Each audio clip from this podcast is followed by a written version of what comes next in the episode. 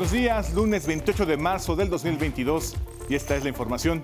Cuando faltan 15 días para que se lleve a cabo la consulta sobre la revocación de mandato del presidente López Obrador, el entusiasmo de la ciudadanía para acudir a votar el 10 de abril es más evidente.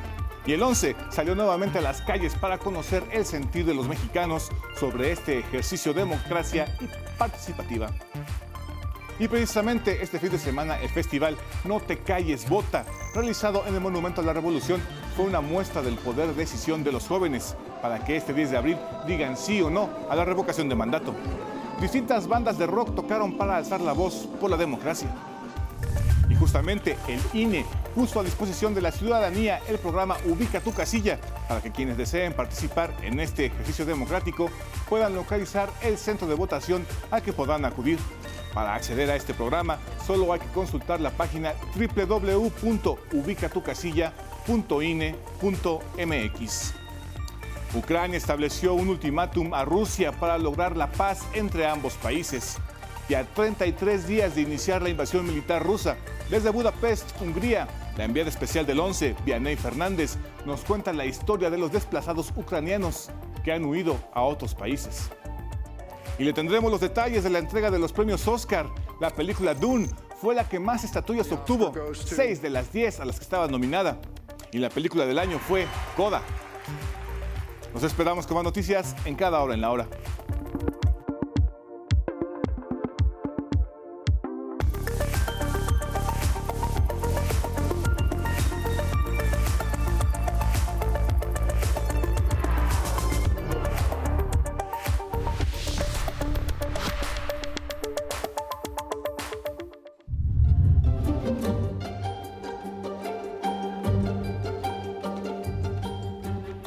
Avanza la tecnología.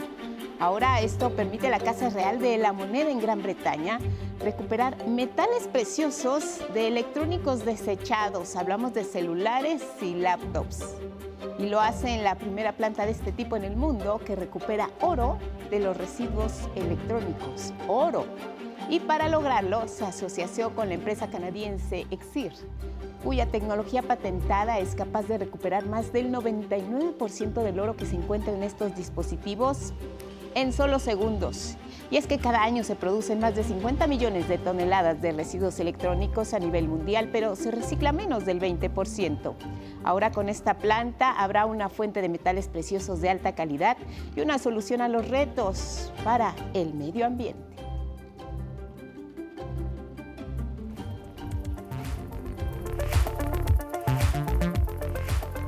Y con estas imágenes que son noticia, les damos la bienvenida. Buenos días, gracias por iniciar juntos la semana a quienes nos ven y nos escuchan a través de la señal de los y sus distintas plataformas.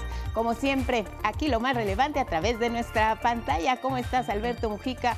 Junto con Lía Vadillo alternan en la interpretación en lengua de señas mexicana y ya lo saben, los acompañamos siempre a donde ustedes vayan. Síganos en nuestras redes sociales, Spotify, Twitter, Instagram y en la página de oncenoticias.com digital. Feliz lunes, Elvira Angélica Rivera. Guadalupe, muy buenos días. Lunes 28 de marzo y les recordamos, nos pueden escuchar a través de Radio IPN en el 95.7 de FM. Muy buenos días a todos los que nos escuchan y nos ven a través de Jalisco TV del Sistema Jalisciense de Radio y Televisión. También estamos en Radio Universidad Veracruzana a través del 90.5 de FM y lo invitamos a compartir, a que nos comparta su opinión y sus comentarios con el hashtag 11 Noticias. Faltan solo unos días. Hay que participar en la consulta sobre la revocación de mandato del presidente de la República. El 11 salió de nueva cuenta a las calles para conocer el sentir de ustedes rumbo a la fecha 10 de abril. Gerardo Martínez Fernández nos cuenta lo que encontró. A dos semanas de que se realice en todo el país la consulta sobre revocación de mandato del presidente Andrés Manuel López Obrador, ya se hace evidente el entusiasmo popular por acudir a las urnas.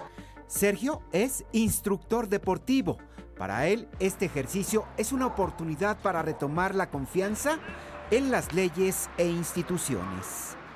Yo pienso que sí. ¿Por qué? Yo pienso que sí, para, para eh, volver, que, que, la ciudadanía eh, eh, retome la confianza en las leyes que nos, que nos rigen como, como sociedad porque pues lamentablemente eh, se ha perdido mucha confianza eh, al respecto. Entonces yo pienso que sí es, sí es importante que lo hagamos, eh, me refiero a la participación, porque pues de esa manera sabremos que, que nuestras opiniones y nuestros derechos tienen validez. Daniel, estudiante de nivel profesional, dice que participar reflejará el interés de la población por temas políticos y no dejar que otros decidan por uno. Es importante participar porque pues de alguna forma se muestra el interés de la gente por, por la preocupación de, de, de lo que pueda suceder en el país. Entonces, a pesar de que en mi opinión no es algo tan útil que digamos, yo creo que sí puede ser importante participar. Stephanie y Christian son pareja. A pesar de que estudiaron diseño, sus opiniones no son las mismas, aunque coinciden que lo mejor es votar. Es ejercer mi voto de confianza, ¿no? Y mi voto de, este, pues para poder tener como tal vez mmm, una mejor eh, calidad de vida en mi país y creo que para todos es, eh, pues es muy importante que todos ejerzamos como nuestro derecho. Que incluso aunque digas que no lo quieres revocar, de todos modos sigue hablando de que hay una pérdida de confianza. Para Félix y Jesús, comerciante y empleado respectivamente, la decisión la tienen los mexicanos para que se vaya o se quede López Obrador. Yo pienso que sí, ¿no? Para saber la opinión de la gente, Ajá. que si están contentos o no con el actual presidente. Pues no es más que poner nuestro nuestro, hacer valer nuestro voto, si podemos, queremos que continúe o, que ya ahí se quede prácticamente es eso, un derecho, una obligación que debemos de, de ejercer. También nos encontramos con Guadalupe, quien dijo que nadie debe decidir por uno mismo. Pues yo creo que sí, porque ya estuvo bien que siempre deciden ellos y nosotros nada. Ajá. Ajá. ¿Usted va a salir a participar? Primero Dios sí. Diana piensa que es importante esta consulta, ya que dice no nos ha ido tan bien con la actual administración. Pues sí, sí es importante para que se den cuenta de si es aceptado o ya queremos que se vaya. Sí, tenemos que decidir nosotros y es algo que se está innovando porque nunca se había hecho. Pues puede ser que se quede un ejercicio ya también para la posteridad, ¿no? En las imágenes Christopher Arismendi, 11 Noticias, Gerardo Martínez. Fernández. Al respecto, le informamos dos cosas. La primera es que el INE recordó que ya fue aprobada la lista nominal de electores que podremos participar en la consulta de revocación de mandato el próximo 10 de abril. Son 92.823.216 ciudadanas y ciudadanos, incluyendo los 17.792 registros de mexicanos en el extranjero, quienes integran este listado. Por otra parte, también el Instituto Nacional Electoral informó que ya se puede consultar el programa Ubica tu casilla, y esto para aquellos que quieran participar en este ejercicio democrático puedan localizar el centro de votación al que deberán acudir. Le invitamos a que consulte la página www.ubicatucasilla.ine.mx Ahí podrá ingresar el número de su sección que aparece en su credencial de lector y tendrá usted la dirección precisa a la que debe acudir si quiere participar. El monumento a la revolución aquí en el centro de la ciudad se llenó de música, hubo ritmo y sobre todo algo importante, la conciencia cívica. Estuvieron, sí, grupos de rock, el que hasta la cumbia en un, en un acto de arte y ánimo de participar ya en esta consulta que está a la vuelta de la esquina. Los jóvenes estuvieron presentes y Gerardo Martínez Fernández nos cuenta la crónica.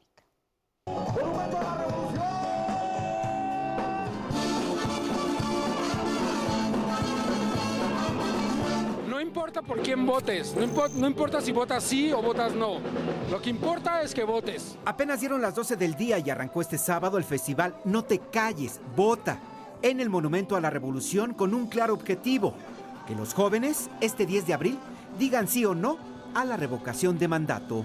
Aleja, solista de la banda Los Sin Nombre, dice que los invitaron a tocar por el solo hecho de participar después de estar en el encierro y convocar a la banda para que vote por su preferencia. Digo, hoy estamos por el tema de la revocación del mandato y es invitar a la ciudadanía que venga a ejercer la libre democracia, que participen personas de todas, todas las edades y aparte que se vengan a divertir esta tarde. Después de dos años de estar encerrados, por fin podemos retomar. A sus 37 años, Erika se confiesa amante del rock urbano. Es del centro histórico y junto con su hija salió para disfrutar de la libertad y hacer conciencia. Vine a pasarla bien con mi hija, a levantar la voz, a salir, a sentirnos libres. ¿Sabe por qué se hace este concierto? Sí, para no quedarnos callados, para votar, pero hay que ser libres. No, los que quieran que siga el peje.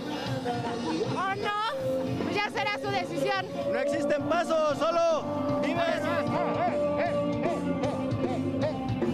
A lo largo de más de siete horas, grupos como los de abajo, Mascatesta, Pino de los Estrambóticos, Los Corucos, Los Textex y Sonido La Changa, que tuvo su origen en los 70s, entre otros, demostraron de qué están hechos, invitando a los presentes a acudir a las urnas el segundo domingo de abril. Yoko toca la batería en la banda de los de abajo, la cual este año cumple 30 años.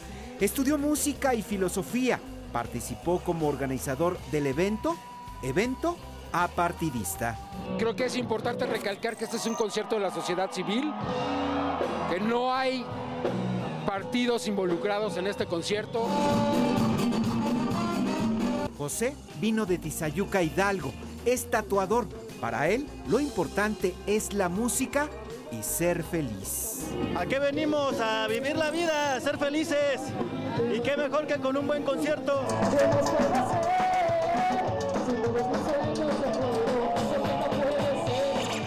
El que no paraba era Juan. Desde el Estado de México llegó con 60 litros de nieve y la esperanza de una buena venta. Pues llevo como unas ocho, apenas, apenas voy llegando. Sí, es que no nos daban permiso.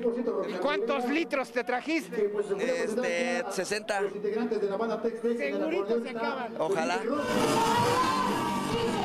Jorge Luis es de la alcaldía Azcapotzalco, de donde llegó en su bicicleta a escuchar música. El rock urbano lo pone de buenas y lo hace bailar, aunque a veces le falle la tonada. Es que no me sé esas partes.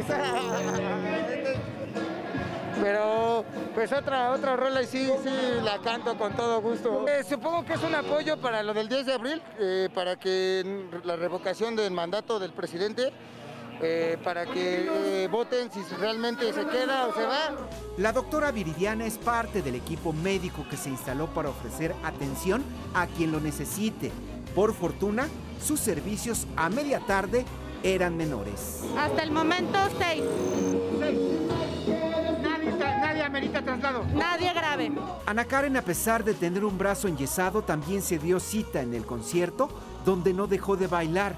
Es de Naucalpan, Estado de México, y está convencida de que hay que votar el 10 de abril, cosa que no comparte Andrea. Pues a disfrutar, pero promueven la votación del 10 de abril. Está muy chido. Pues a votar. Pues yo nunca he votado y no voto, pero estoy enterada de los programas y de lo que hacen en la ciudad. Pues. Salgo a la calle y no hay con quién hablar. En el festival No Te Calles Vota, en total tocaron 18 bandas y los ánimos nunca decayeron y salieron todas y todos con la idea de que participar en la consulta es un derecho y un deber. Recuerden, lo más importante es que el próximo 10 de abril no hay una banda de un lado, no hay una banda del otro, todos vamos a votar. Las imágenes Christopher Arismendi, 11 Noticias. Gerardo Martínez Fernández.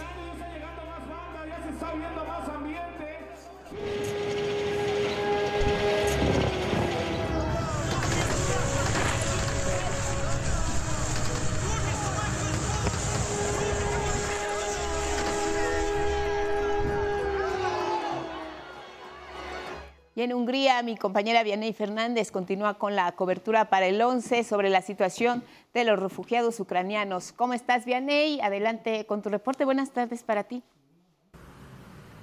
Guadalupe Auditorio del Once y los medios públicos, muy buenos días. Mientras continúa la denuncia por parte del gobierno ucraniano de que las milicias rusas han estado atacando edificios donde se resguardaban o se resguardan civiles, aumenta también el número de refugiados que ha huido a los países colindantes con Ucrania. Son ya 4.200.000 personas aproximadamente los desplazados por este conflicto bélico. Lo más preocupante es que de este universo aproximadamente 2 millones son niños, niñas y adolescentes. Por supuesto que el principal reto de las autoridades de Polonia, Rumanía, Moldavia, Hungría, Eslovaquia, donde está el reto de cómo se les va a dar sustento, cómo se les va a garantizar la alimentación, el alojamiento y ahora los servicios educativos. Aquí en Hungría las leyes son muy estrictas, sin embargo, los voluntarios se han encargado de realizar una noble labor para que estos menores no presenten rezago educativo y que por momentos se olviden de la guerra. Aquí la historia. Para Sasha, hablar ucraniano es sentirse cerca de casa. Imaginar que está a unas cuantas calles de papá y la abuela. Me gustaría regresar a mi país e ir a mi escuela, porque nunca he estado en otros países y no sé las palabras aquí. Allá podría hablar ucraniano normalmente. La realidad es que Sasha vive desde hace dos semanas en Budapest, a 1.200 kilómetros de su ciudad Kiev. Es el lugar al que piensa regresará en el verano. En vez de recordar la guerra, dice todos los días intenta aprender una nueva palabra en inglés. Hola, mi nombre es Sasha. Tengo nueve años. Vengo de Ucrania. Me gustan los gatos y los perros. Y amo a mis padres.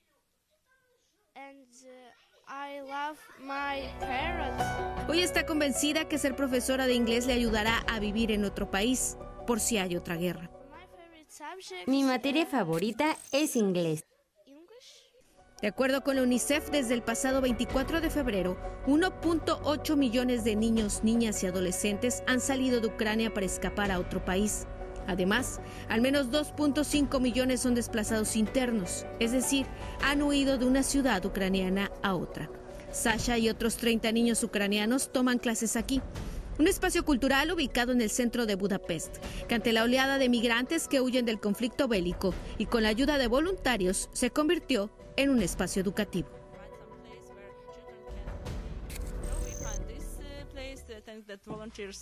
Encontramos este lugar. Los voluntarios vienen aquí y traen muchos lunch para nuestros niños. Dan clases extra, clases de inglés, clases de arte para ellos. Los llevan a dar paseos a los parques y eso les ayuda a ellos mucho de verdad. Entonces empezamos a ofrecer actividades gratuitas, voluntarios que ofrecen información, comida gratis, etc. Y ahora Olesia organizó este espacio educativo. Los niños y niñas ucranianos no acuden solos, van en compañía de sus madres. A diferencia de lo que ocurre en Polonia o Alemania, la política migratoria de Hungría establece que los niños y niñas refugiados pueden acceder a servicios educativos hasta que sus padres o tutores realicen la solicitud de asilo. El problema es que muchas familias tienen la esperanza de regresar pronto a Ucrania y se niegan a solicitar refugio permanente. Los niños ahora están en trámites en el sistema de inmigración y mientras estén en ese proceso, ellos no pueden ir a las escuelas húngaras. Pero tú entenderás que vienen de la guerra, están muy estresados, se han ido a un nuevo lugar, donde no hablan el idioma el húngaro. La idea es que se adapten, que durante la primavera alguien les enseñe húngaro, inglés también.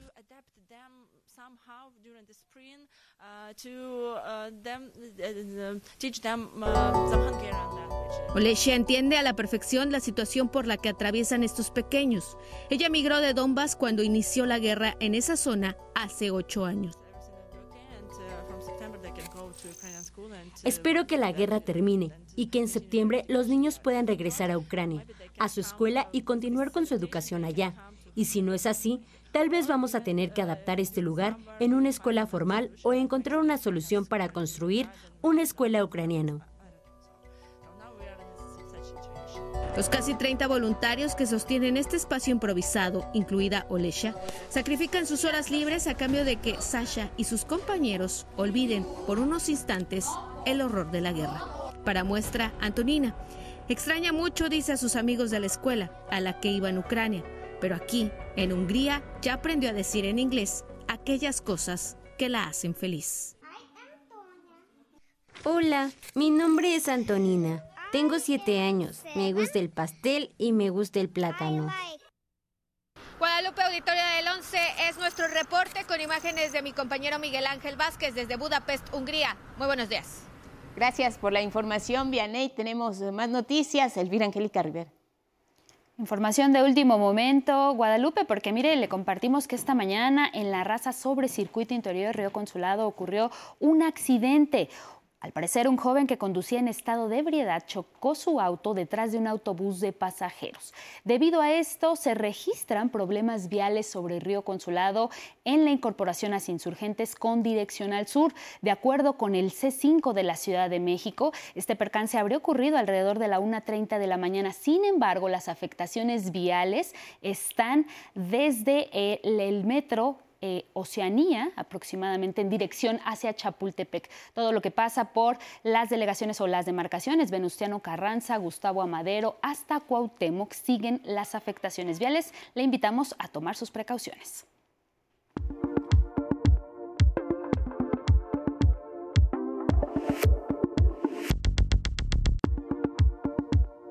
Revisamos rápidamente las portadas de los diarios de circulación nacional. La principal, El Milenio, dice el Instituto Nacional de Acceso a la Información y investiga a la Femexfood por exigir registro de los estadios. La cachetada, la noticia que dio la vuelta al mundo en la entrega de los premios Oscar. Vamos a hablar de ello.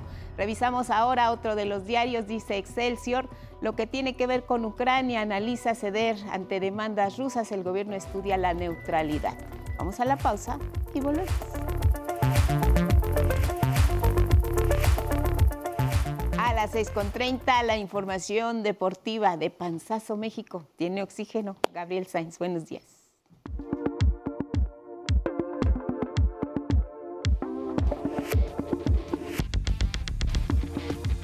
Muy buenos días, Guadalupe. Pues sí, de panzazo. Iniciamos hablando precisamente de esto, las eliminatorias rumbo a Qatar 2022.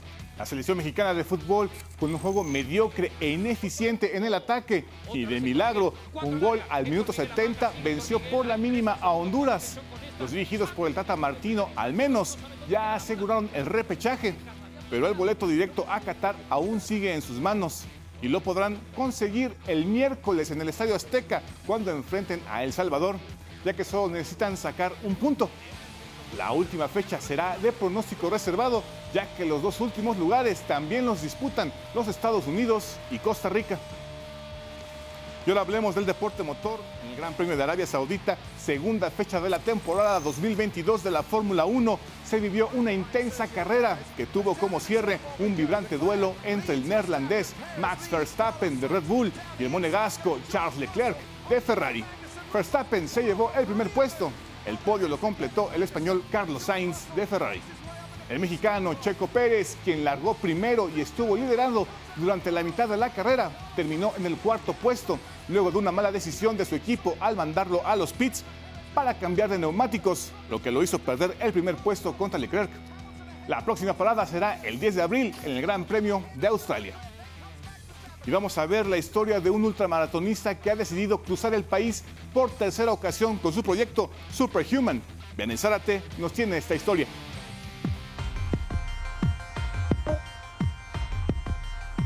Con los pies bien puestos en la tierra, el ultramaratonista Daniel Almanza continúa conquistando paso a paso cada rincón del país. Desde hace cinco años comenzó la trilogía por México, creada por el propio atleta, que incluye el proyecto Nuevo León Punta a Punta, México de Norte a Sur y Superhuman.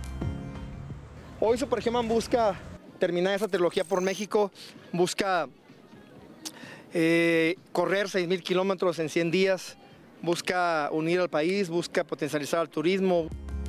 El pasado 17 de enero inició en La Paz, Baja California, y en dos meses ha recorrido 10 estados.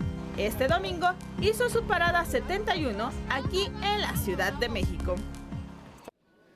Eh, pues increíble, o sea, la verdad es que iniciamos hoy a las 7 y media de la mañana, la primera parte en el Estado de México, después se sumaron los chicos que lo hicieron extraordinario, ¿no? Eh, nutrieron mucho el proyecto, motivaron, impulsaron. Daniel ha tenido que pasar por todo tipo de condiciones climáticas y en su recorrido se han sumado cientos de personas, algunos metros o kilómetros. Pues la gente me dice que sigamos, ¿no? Apoya, corre conmigo, impulsa y eso es lo más importante, ¿no? Creo que la gente está contenta, creo que hicimos algo interesante. Prevé terminar esta travesía el 25 de abril en Cancún, Quintana Roo, lo que lo convertiría en el primer mexicano en atravesar corriendo todo el país de punta a punta. Con imágenes de Christopher Arismendi, 11 Noticias, Vianey Zárate. Y la Fiscalía de Querétaro informó que detuvo a dos elementos de la Policía Municipal, uno de la Policía Estatal y uno más de Protección Civil del Estado, por los actos de violencia en el partido de Querétaro contra el Atlas el pasado 5 de marzo en el Estadio Corregidora.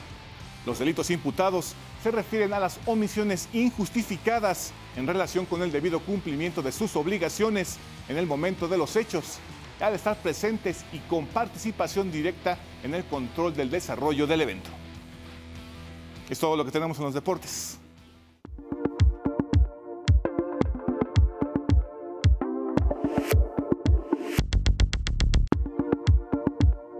Buenos días, esta es la información de Ciencia y Tecnología para hoy. Vamos a conocer ahora al bacilosaurio, que a pesar del parecido en su físico y su nombre, no es un reptil y menos aún un dinosaurio.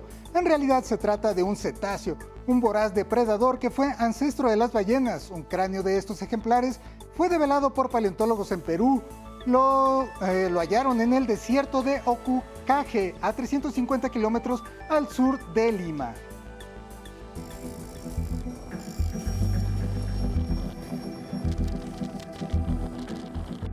Este cráneo mide un metro 35 de longitud. Era un gran depredador de los mares. Su longitud total se estima en 12 metros. Este espectacular monstruo marino fue depredador tope eh, en los océanos hace 36 millones de años. Y bueno, muchos de nosotros miramos con asombro el volar de los avioncitos de papel y nos preguntamos cómo lograr que vuele ese pequeño artefacto hecho a base de dobleces. Leif Ristroff, profesor de la Universidad de Nueva York, pensó lo mismo y decidió estudiar lo que hace que algunos avioncitos de papel se muevan suavemente en el aire. Al usar modelos matemáticos en un simulador de vuelo, encontraron que cuando el centro de masa está a un punto, en un punto preciso, la fuerza aerodinámica en el ala del avión lo empuja hacia abajo. Si el avión se mueve hacia arriba y hacia atrás, si se mueve hacia abajo. Estos hallazgos mejoran nuestra comprensión de la estabilidad de vuelo y podrían inspirar nuevos tipos de robots voladores y pequeños drones. El estudio se publicó en la revista Journal of Fluid Mechanics de esta semana. Y esto fue toda la información de ciencia y tecnología para hoy. Que pase usted un buen día. Y mire, ayer se entregaron los premios Oscar. Una de las películas ganadoras fue Dune. Sandra Sitle nos cuenta la historia con todos los detalles. Las manos se agitaron en alto en todo el Teatro Dolby. Son aplausos en lengua de señas para Coda, la mejor película del Oscar 2022. La producción de Apple TV es la primera cinta de una plataforma que gana el premio más importante de la Academia y la primera ganadora con un elenco predominantemente sordo, entre ellos Troy Kotsur, el mejor actor de reparto y el primer hombre sordo en tener un Oscar. Esto está dedicado a la comunidad sorda, la comunidad CODA, los hijos de adultos sordos. Este es nuestro momento. Coda remató llevándose el mejor guion adaptado, mientras el mejor guion original fue Belfast de Kenneth Branagh. La cinta más nominada, El poder del perro, con 12 posibilidades, solo se llevó el Oscar a mejor dirección para Jane Campion, apenas la tercera mujer en ganar esta categoría. Duna obtuvo seis estatuillas de las 10 a las que aspiraba. Mejor edición, score original, diseño de producción, fotografía, sonido y mejor música original para Hans Zimmer. La canción del año fue No Time to Die, compuesta por Billie Eilish y su hermano Phineas O'Connell, para la más reciente cinta de James Bond.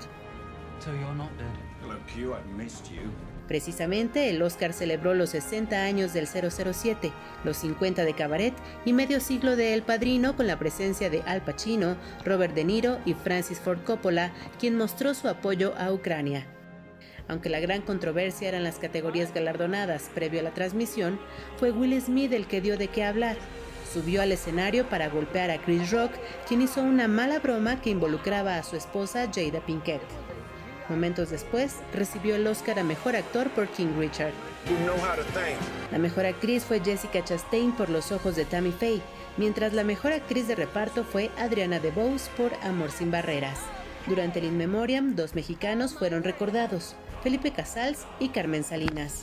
11 Noticias, Sandra City.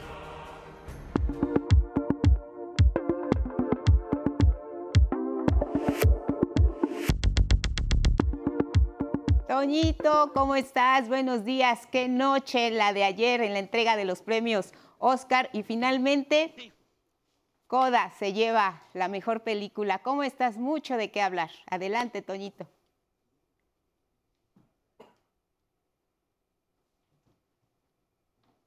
Hola, hola, ¿cómo están? Este, muy buenos días, muy buenos días. Pues sí, este, se acabó poniendo de a peso anoche la entrega número 94 del Oscar. Eh, con muchas sorpresas, desde luego, como lo, lo esperábamos. Ya habíamos dicho que una vez que ganara la película Coda, el premio de la Asociación de Productores, pues era muy posible que repitiera el premio en el Oscar y así ocurrió. Pues una película pequeña, una película que no tenía pues un director del tamaño de un Steven Spielberg o de un Paul Thomas Anderson o de un Kenneth Branagh, pues se acaba llevando tres premios importantes en la noche, el de mejor película, el del mejor guion adaptado, porque recordemos que es una segunda versión de una película francesa que es La familia Bellier, y por otra parte el de mejor actor de reparto para Troy Kotsur, quien se vuelve pues el primer actor en obtener la estatuilla en la categoría de esta categoría, siendo una persona con una discapacidad auditiva. Creo que esos fueron los temas que finalmente llevaron a Coda al triunfo la noche de anoche en la entrega del Oscar por razones de inclusión, por razones de una película que en ciertos en cierta forma cubre con estas necesidades de la corrección política de la cual se está viviendo mucho en Estados Unidos. Por la parte técnica, pues Dunas fue la película más eh, ganadora, seis reconocimientos, arrasando en categorías como la edición, el sonido, los efectos visuales, la música de Hans Zimmer, que nos da mucho gusto que este compositor vuelva a ganar después de El Rey León, hace ya casi 30 años no ganaba un Oscar Hans Zimmer, y por ahí también, pues bueno, es una película que vino a suplir, vino a cubrir la falta de los blockbusters, de las películas de, de gran presupuesto y grandes efectos especiales que cada año vemos en la cartelera. Yo creo que Dunas en ese sentido cubrió esa necesidad. Por otra parte, pues bueno, estuvieron eh, presentes los personajes del padrino, por ahí vimos a Francis Ford Coppola, Robert De Niro y Al Pacino, pues en un ambiente muy tenso por, pues ustedes saben lo que ocurrió, ya todo el mundo este, llenó el internet de memes y de cosas por el estilo, pues esta muy desagradable reacción que tuvo Will Smith a un muy lamentable comentario de parte del, del comediante Chris Rock hacia su esposa Jada Pinkett y bueno, pues lo que en un momento dado fue aparentemente un chiste de mal gusto, pues terminó en uno de los momentos menos, menos, la, menos, menos gloriosos de la historia de la academia. Un actor que golpea a un personaje en vivo, en televisión o en, vamos a decirlo, en transmisión internacional. No sé si estamos asistiendo al final de la carrera de un actor o a un actor que tendrá que dar muchas disculpas y tener que cambiar una imagen tan lamentable como la que dejó anoche, pero bueno, la academia ya salió a dar su punto de vista, finalmente dicen que pues esto no representa de ninguna manera los valores que esta institución quiere promover. Y bueno, pues Will Smith pese a todo gana el premio del mejor actor por un personaje realmente muy rico, el de la película King Richard, pues el padre de las tenistas Venus y Serena Williams, que pues es un personaje muy contradictorio, eh, un padre amoroso que lleva a sus hijas al triunfo, pero que se vuelve una pesadilla para todos alrededor. Algo muy similar a lo que le ocurrió sin duda al, eh, actor Will Smith la noche de anoche. Ariana DeBose gana mejor actriz de reparto por la película Amor sin barreras y eh, Jessica Chastain pues gana mejor actriz por Los ojos de Tammy Faye, una película que también aborda esta degradación moral y física de un personaje ligado a la televisión comercial. Y bueno, la película internacional fue eh, Drive My Car de Ryusuke Hamaguchi. En ese sentido no había muchas sorpresas. Esta adaptación de relatos de Haruki Murakami, pues finalmente se lleva el premio de película internacional. Hubo premios que no vimos en vivo, ya aparecieron grabados. La ceremonia fue realmente rapidísima, no más de tres horas contando cortes comerciales.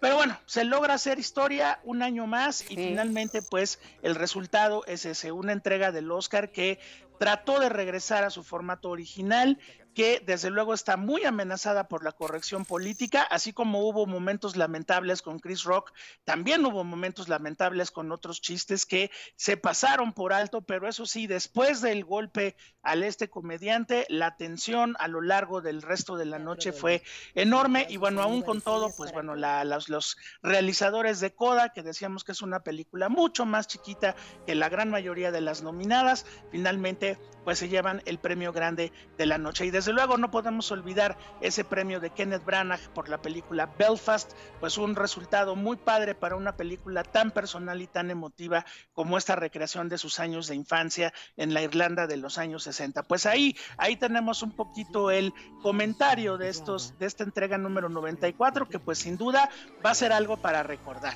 Sin duda, Toñito, todos estábamos esperando una gran ceremonia. Iba muy bien hasta este hecho lamentable. Creo que hay que aprender a controlar la ira y bueno, habría mil maneras de enfrentar el suceso. Cada quien tiene su punto de vista. Lo cierto es que sí hubo tensión y en un momento tan simbólico, tan importante como los 50 años del padrino, pues ver estas figuras en el escenario en un momento tan, tan singular como el que se estaba viviendo esa noche, pues ya todo fue distinto. Sin embargo, creo que hubo sorpresas, ya las comentamos. Y bueno, creo que va a haber mucho de qué hablar porque una de las películas que tenía 12 nominaciones pues solo ganó, solo ganó un Oscar. Entonces, el poder del pues, perro. El poder del perro se quedó con las ganas de más y era favorita. Entonces, creo que, bueno, fue una ceremonia del regreso después de la pausa de dos años por COVID en la que no faltaron las sorpresas. Toñito, te agradecemos mucho el comentario. Seguiremos en el tema esta semana seguramente. Te vemos el viernes sin falta. Claro que sí, pues Jane Campion, como bien lo dices, Lupita, tercera mujer ganadora del Oscar a la mejor dirección. Y bueno, pues este también hay otras reacciones que pudieran haber pues, sucedido. Si ocurre algo que te ofende, te levantas y te vas. Exactamente. No haces este acto de violencia tan lamentable. Bueno, pues ahí está, Lupita. Nos vemos el viernes con harto gusto. Gracias, igualmente abrazo, saludos en casa, buenos días. Gracias. Miguel de la Cruz, adelante.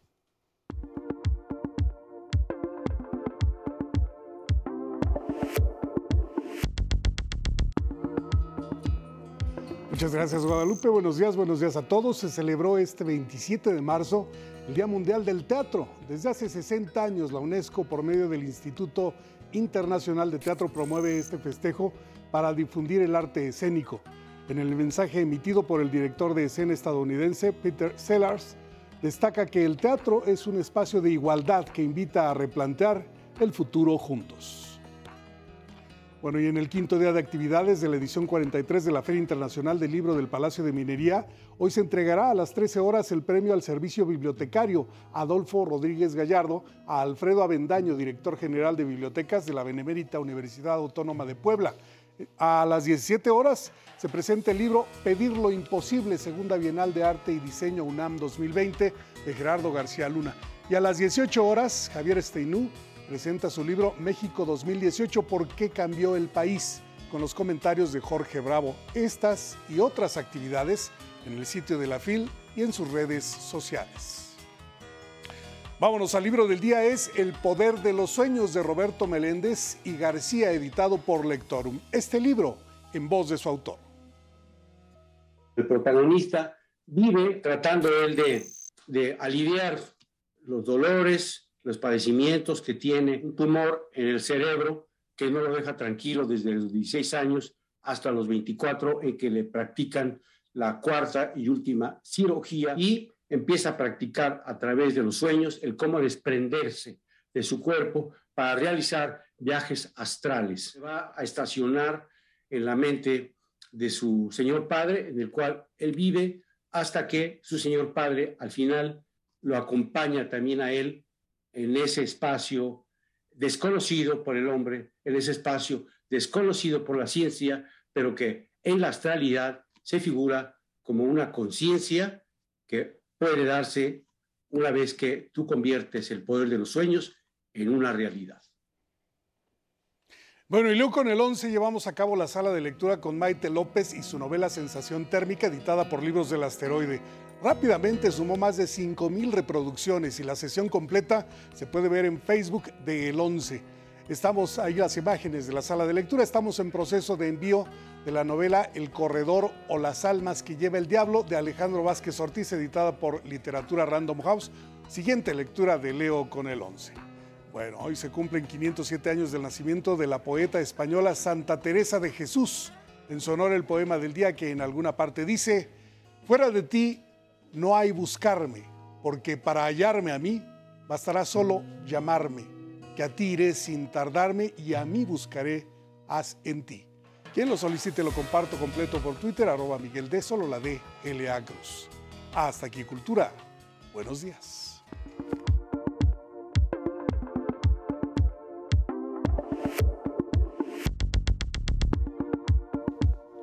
Gracias Miguel de la Cruz y nos vamos ahora con Lorenzo Lazo, analista de asuntos internacionales. El tema de lo que ocurre en Ucrania, por supuesto, Lorenzo, las implicaciones que ha tenido el discurso del presidente de Estados Unidos, Joe Biden, allá en Polonia, y también nos comentas acerca de la decisión del presidente del Salvador, Nayib Bukele, del estado de excepción. Te saludo con gusto, Lorenzo, ¿cómo estás? ¿Qué tal, Guadalupe? Buenos días, buena semana para ti, buena semana para México.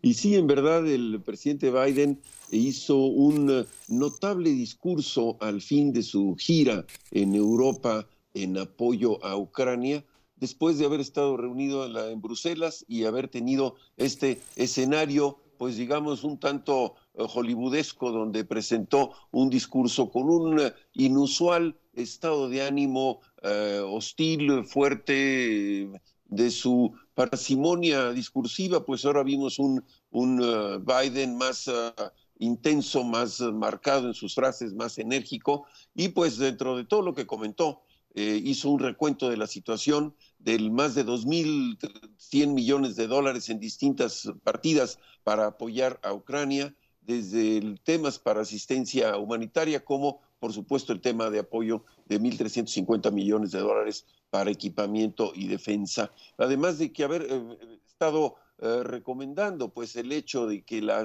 situación que tiene la OTAN ha sido el momento de mayor eh, atracción, mayor concentración, mayor unidad para poder establecerle al presidente Biden una serie de advertencias. La primera es que no puede ni siquiera acercarse ni intentar moverse un, una pulgada dentro del territorio de la OTAN, a menos de que esto esté dispuesto el presidente Putin a poder a, recibir pues una reacción total de la OTAN. La situación no deja de ser tensa en virtud de que la posición del presidente Biden pues fue eh, realmente agresiva, eh, fue una serie casi casi de responder los ultimátums que de manera recurrente él acusa que Putin había venido planteando más que negociaciones, decía, eran ultimátums en esta relación. Y por otra parte, pues también vemos una serie de descalificaciones indicando que está eh, en el caso del presidente Putin, pues es un caso de autocracias, es un caso de un criminal, así lo manejó.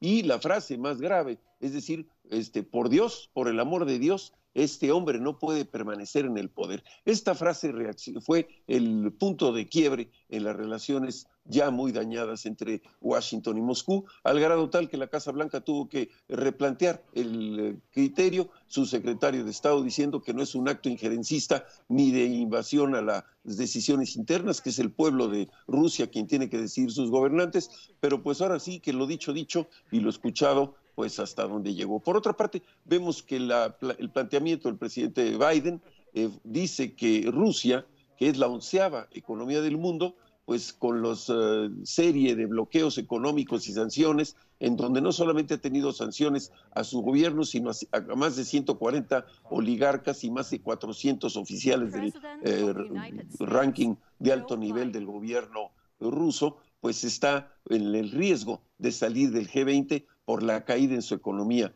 Dice que el rublo ha pasado de ser un rublo a ser una basura en un juego de palabras en inglés y donde se está eh, cambiando pues alrededor de 200 por un dólar. Y esto implica pues evidentemente que existen una serie de consecuencias dañinas a la economía rusa precisamente por esta invasión a Polonia. Están realmente muy hostiles los comentarios del presidente Biden, repito, inusual su planteamiento, y está definiendo que en su momento, pues ya también vemos con mucha claridad una situación en donde el presidente Zelensky de Ucrania está en una doble actitud. Por una parte, insiste en tener pues todo tipo de negociaciones y pláticas con los distintos grupos de apoyo, parlamentos y países que vengan en rescate y en eh, realmente apoyo a la defensa de Ucrania y por otra parte, pues el hecho de que ya él dice que están en la siguiente ronda de negociaciones en Turquía para poder platicar con los representantes rusos y en esto seguramente será entre lunes y miércoles de esta semana, o sea, entre hoy y pasado mañana, en donde ya se están hablando de algunos elementos que puedan identificar hacia la paz. Uno de ellos, la neutralidad militar de Ucrania y la no eh, instalación o el planteamiento de no aceptación de actividades de carácter eh, nuclear. Por otra parte, se está hablando, y este es un eh, criterio que están haciendo los especialistas en ciertos trascendidos, que se plantea el hecho de que quizá Ucrania pueda tener una solución no de solución definitiva, como el caso de las dos Coreas, y en donde se mantenga esta cese al fuego de una manera, pues vamos a decir, velada, y se tengan estas dos regiones, en donde ya se está hablando de que en Luhansk y Donetsk se puedan hacer eh, con la presencia militar rusa, pues no sé qué tan libres serán los referéndums que se puedan hacer para determinar finalmente su supuesta independencia y su evidente eh, y presionada relación para integrarse al territorio ruso. Esa es eh, la situación en la que estamos. Yo creo que estamos viendo una serie de escenarios nuevos. Por una parte, quizás se busca ya los elementos de conciliación entre Rusia y Ucrania para buscar un cese al fuego.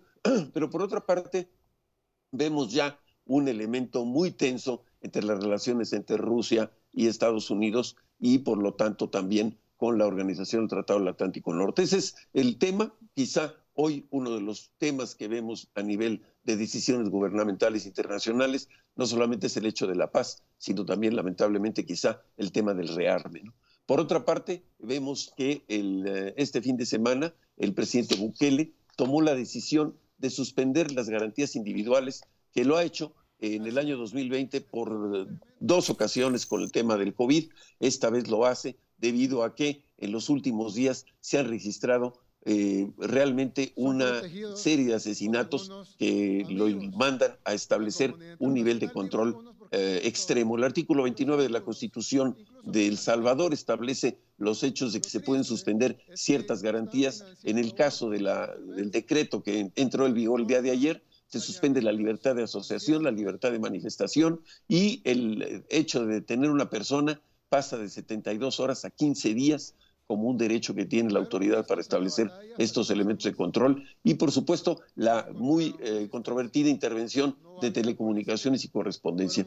El Salvador pues es uno de los tres países del Triángulo Norte, así dicho, en términos del nivel de beligerancia, el nivel de eh, delincuencia organizada que tienen estos eh, tres países y lamentablemente pues ya se ve una situación muy tensa en términos de estabilidad y control social más de 86 muertos en enero, otros 68 en eh, el mes de febrero y ya van antes de que termine el mes de marzo con un solo día 62 muertos, que para un país de 70, de 7 millones de habitantes, pues ya se estima que hay 70 mil ah, salvadoreños integrados a las bandas. Y esto es uno de los elementos, lamentablemente, que recordemos, le dio al presidente Trump eh, la razón para poder arremeter contra Centro y Sudamérica y establecer su idea aquella del fallida del muro. Así que vemos con preocupación y ojalá tengamos esta solución en El Salvador. Muchas gracias. Nos tenemos que ir a la pausa. Regresamos. Gracias, Lorenzo.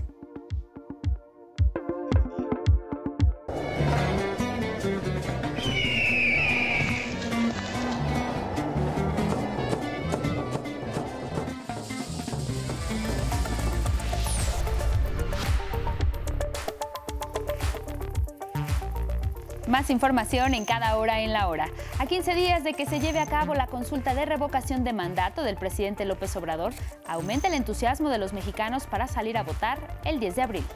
Es importante participar porque pues de alguna forma se muestra el interés de la gente por, por la preocupación de, de, de, de lo que pueda suceder en el país. Precisamente este fin de semana el festival No te calles, vota, celebrado en el Monumento a la Revolución, fue una muestra del poder de decisión de los jóvenes. Hubo la presencia de distintas bandas de rock que tocaron alzando la voz por la democracia. Digo, hoy estamos por el tema de la revocación del mandato y es invitar a la ciudadanía que venga a ejercer la libre democracia, que participen personas de todas, todas las edades y aparte que se vengan a divertir esta tarde. Después de dos años de estar encerrados, por fin podemos retomar. El Instituto Nacional Electoral puso en funcionamiento el programa Ubica tu casilla, mediante el cual usted puede saber el centro de votación al que debe acudir. Basta consultar la página www.ubicatucasilla.ine.mx. En información internacional, Ucrania estableció un ultimátum a Rusia para lograr la paz entre ambos países. Así lo dio a conocer el presidente ucraniano Volodymyr Zelensky. Los garantes no firmarán nada si el ejército está presente. Se espera que se lleve a cabo una nueva ronda de conversaciones presenciales este martes en Estambul, Turquía. Y miren la cultura, este 27 de marzo se celebró el Día Mundial del Teatro. Desde hace 60 años, la UNESCO, por medio del Instituto Internacional de Teatro, promueve el festejo para difundir el arte escénico. Y es todo en cada hora en la hora, pero quédese con nosotros, tenemos más información.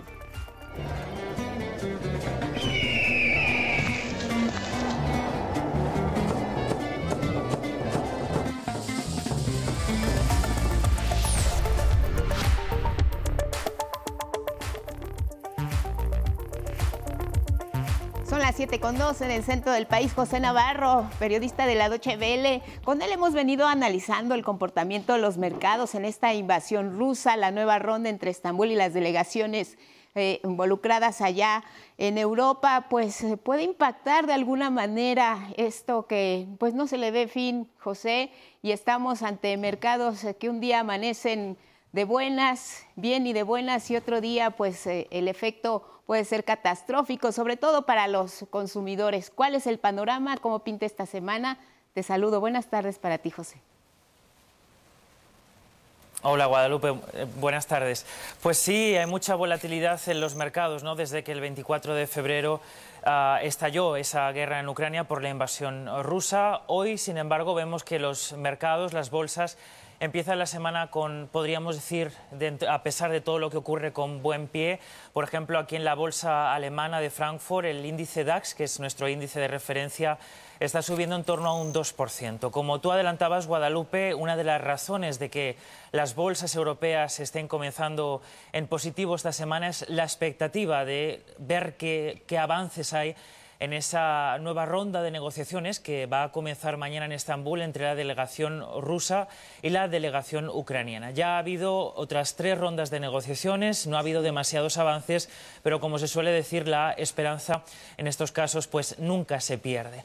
Sin embargo, estamos viendo también cómo los inversores están vendiendo sus, sus bonos, se está viendo cómo los rendimientos exigidos a la deuda en los mercados de deuda está subiendo y la razón de esto es el miedo que hay haya la inflación, la expectativa de que, por ejemplo, la Reserva Federal de Estados Unidos sea más dura y eleve aún más los tipos de interés ante el aumento de la inflación está haciendo que los inversores se deshagan de los bonos que ya tenían comprados hace un tiempo.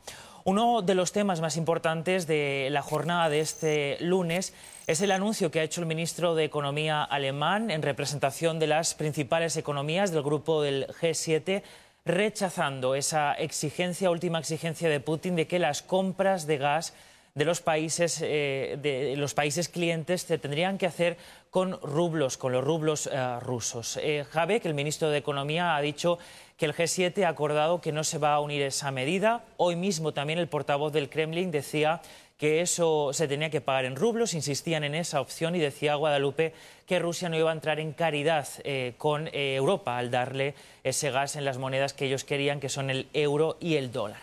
Y por último, comentarles que por eso la preocupación que siempre tenemos de los precios energéticos, hoy está cayendo el precio del barril de Brent y la razón sería un repunte de casos en uno de los centros financieros de China, que es Shanghai, que ha obligado al confinamiento de una parte de la ciudad y ha afectado a empresas, por ejemplo, Guadalupe, el caso de Tesla. ¿Qué hay, José, sobre el posible embargo del crudo ruso hacia la Unión Europea en medio de este contexto de que rechazan igual pagar en rublos este combustible? Pues de momento esa opción así radical eh, se, ha, eh, se, ha, rechazado. ¿no? En la semana pasada tuvimos esa reunión de ministros, de líderes europeos en, eh, en, Bruselas, en la que también una parte participó a Biden. El embargo total se rechaza, sobre todo porque tiene que llegarse a un acuerdo entre todos los países y hay algunos países miembros, como es el caso de Alemania, que no puede permitirse un bloqueo de un día para otro, pero se dan plazos más ah, largos, por ejemplo, el próximo, eh, el próximo año. Mientras, cómo suplir esa eh, progresiva desconexión de Rusia es, por ejemplo, recurriendo al gas natural licuado que podría llegar desde Estados Unidos. Ya saben que se llegó a un acuerdo extra con Estados Unidos para que los envíos de gas natural licuado durante este tiempo aumenten y esto aumentará el precio del combustible para el consumidor final. ¿Habrá un impacto ahí que se pueda notar, que se pueda anticipar? Definitivamente, ya lo estamos viendo, ¿no? Desde que estalló la guerra, cómo han aumentado los precios de la energía aquí en Europa, que han obligado a Guadalupe a tomar medidas de eh, emergencia y que la Comisión Europea tenga que intervenir en los mercados. Es preocupante desde el punto de vista de que ya se están viendo las primeras eh, manifestaciones en el sentido de, por ejemplo, en España ha habido un paro muy fuerte de los transportistas porque ellos se quejan de que los precios del combustible han aumentado tanto que su negocio ya no es rentable. Es obligado al gobierno español de Pedro Sánchez a tomar medidas eh, urgentes porque la cadena de suministros estaba bloqueando y estaba poniéndolo contra las, contra las cuerdas de esa cadena de suministro. Menos mal, al final desde Bruselas se han tomado medidas excepcionales. Pues seguiremos pendientes del termómetro que registren los mercados, los precios del crudo, la inflación. En fin, José, como siempre, gracias por el análisis y el comentario. Un abrazo y buenas tardes para ti. Gracias a ustedes. Gracias. Nuestros colegas de lado Chevele, siempre pendientes de la información en Europa para México. Regresamos al estudio con más noticias esta mañana aquí en el 11. Hablemos de temas educativos porque hubo un hecho inédito, 127 niñas y niños, así como grupos de madres y padres de familia participaron en la conformación del marco curricular de educación básica. En la Benemérita Universidad Autónoma de Puebla, los estudiantes mediante dibujos y los padres a través de cuestionarios expresaron cómo son las escuelas hoy y cómo quieren que sean en el futuro. En la construcción de este plan y sus programas de estudio, desde luego, se suman las voces de académicos, especialistas en educación, comunidades indígenas y afromexicanas. Lo que ustedes acaban de realizar va a contribuir a que este sea un mejor país, que estamos construyendo entre todos y todas las voces que se están sumando, vamos a generar una buena propuesta.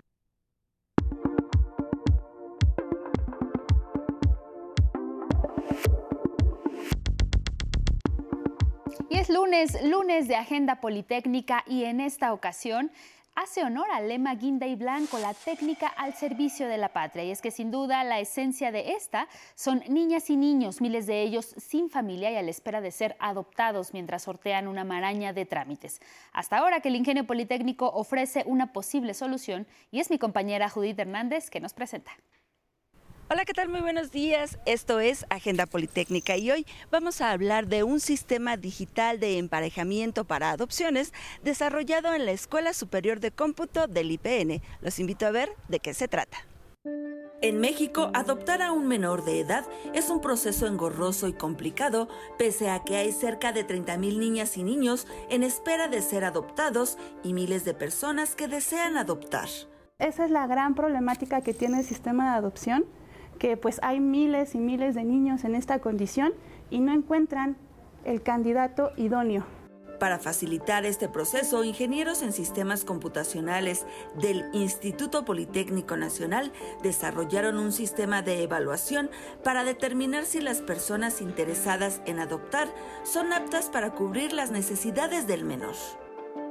Para ello, crearon un algoritmo de recomendación basado en las habilidades parentales críticas para la crianza de un menor.